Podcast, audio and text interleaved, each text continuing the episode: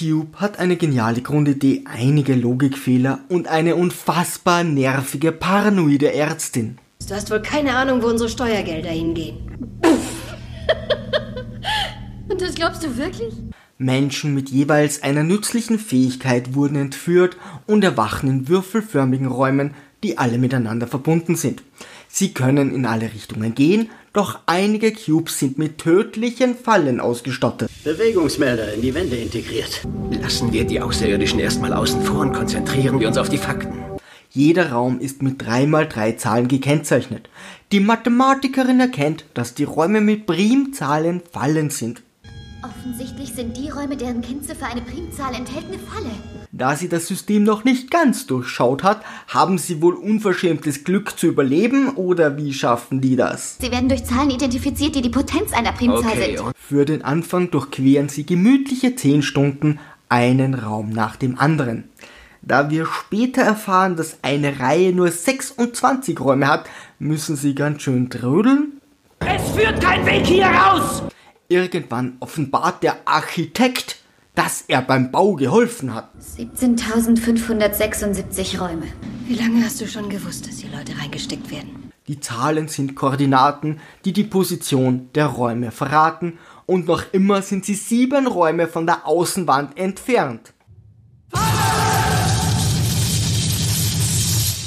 Die Ärztin meint, Die Außenwand ist von Fallen umgeben.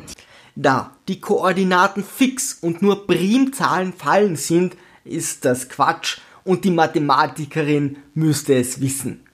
Endlich erreichen sie die Außenhülle, die zumindest in der Kameraeinstellung viel größer als beschrieben ist. Der Polizist hat die Nase von der Ärztin voll und lässt sie in die Tiefe fallen. Endlich kann sie nicht mehr nerven.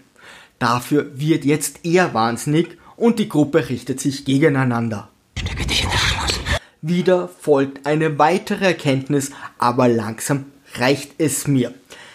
Unsere Genies erkennen, dass sich die Räume bewegen. Und die neun Ziffern sollen jetzt auch noch Anfang, die Häufigkeit der Bewegung, die Zeit, das Ziel und ihren Menstruationszyklus angeben. Wie ein Plan, der einem sagt, wo der Raum anfängt, wie oft er sich bewegt und wohin. Das sind drei mal drei Zahlen, die schon die Raumposition ansagen müssen und dadurch fix sind.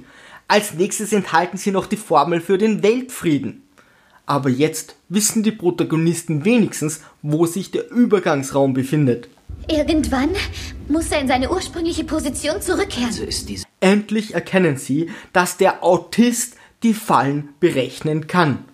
Wie viele Faktoren hat 30? Drei. Sie entledigen sich des Polizisten und finden den Übergangsraum. Doch der miese Peter schafft es auch ohne jegliche mathematische Kenntnisse problemlos durch die Fallen. Macht zwar keinen Sinn, aber jetzt ist es auch schon egal und greift sie an. Alle sterben, nur der Autist überlebt und geht ins helle Licht. Wieder einmal die klassische Win-Win-Situation.